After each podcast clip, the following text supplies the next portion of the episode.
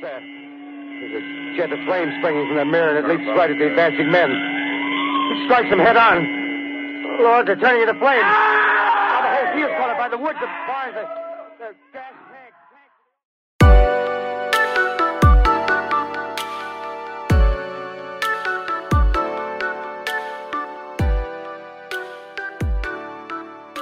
Hola, hola amigos de Burbujas de Tinto por la tarde. Estoy muy feliz de traerles nuevamente este espacio de reflexión. Arrancamos hoy con la tercera temporada de este sencillo podcast y les cuento que gracias a sus comentarios y mensajes donde me preguntaban por el programa, que cuando volvíamos, pues aquí estamos. Y es que nos adelantamos algunas semanas con el estreno de la nueva temporada gracias a su interés. Así que nada, muy contento de poder estar aquí de nuevo compartiendo con todos ustedes. Mi nombre es Gustavo Gómez. Síganme en redes sociales como arroba Gómez G Voiceover en YouTube, Instagram y Twitter. Vamos de una a nuestro primer episodio. Comenzamos. Esto es Burbujas de Tinto por la Tarde. Bienvenidos. En la burbuja de esta semana, arrancamos con una reflexión que se ajusta intensamente a la situación actual que estamos viviendo por estos días. Y para ello traemos un poema bastante diciente, como es común en Eduardo Galeano.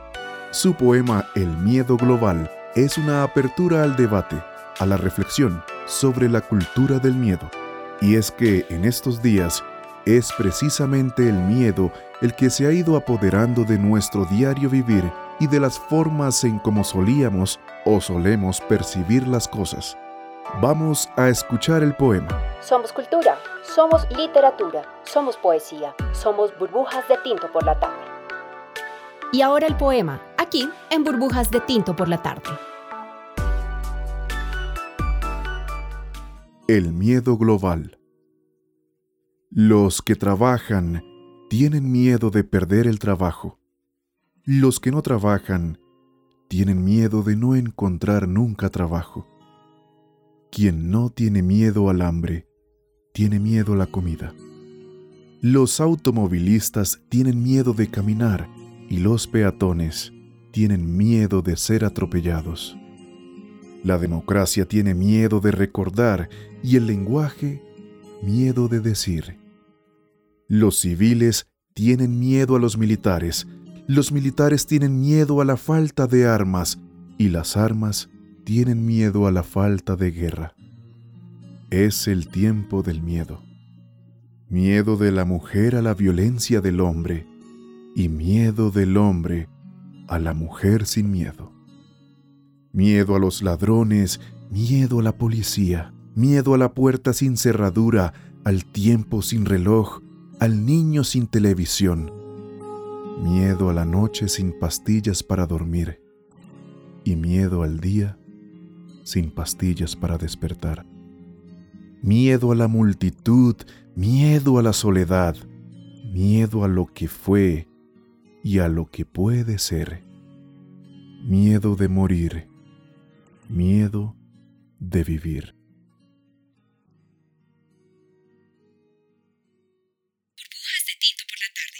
Eh, un tinto, por favor. La reflexión de hoy. Y bueno amigos, estamos aquí de regreso después de escuchar este poderoso poema. Y digo poderoso porque trae consigo un tema bastante diciente, el miedo. Pero aquí tal vez no estamos hablando del miedo que eriza la piel tras una experiencia paranormal, sino del miedo colectivo. Un miedo que ha sido construido por todos, por los que dicen mucho y por los que callan todo. Un miedo colectivo que también afecta nuestras individualidades. El miedo que en ocasiones nos bloquea desnudando a cabalidad aquello que verdaderamente deseamos hacer. Y con el miedo viene su mayor aliada, la desconfianza. No solamente en las demás personas, en el sistema, sino aún peor, en nosotros mismos.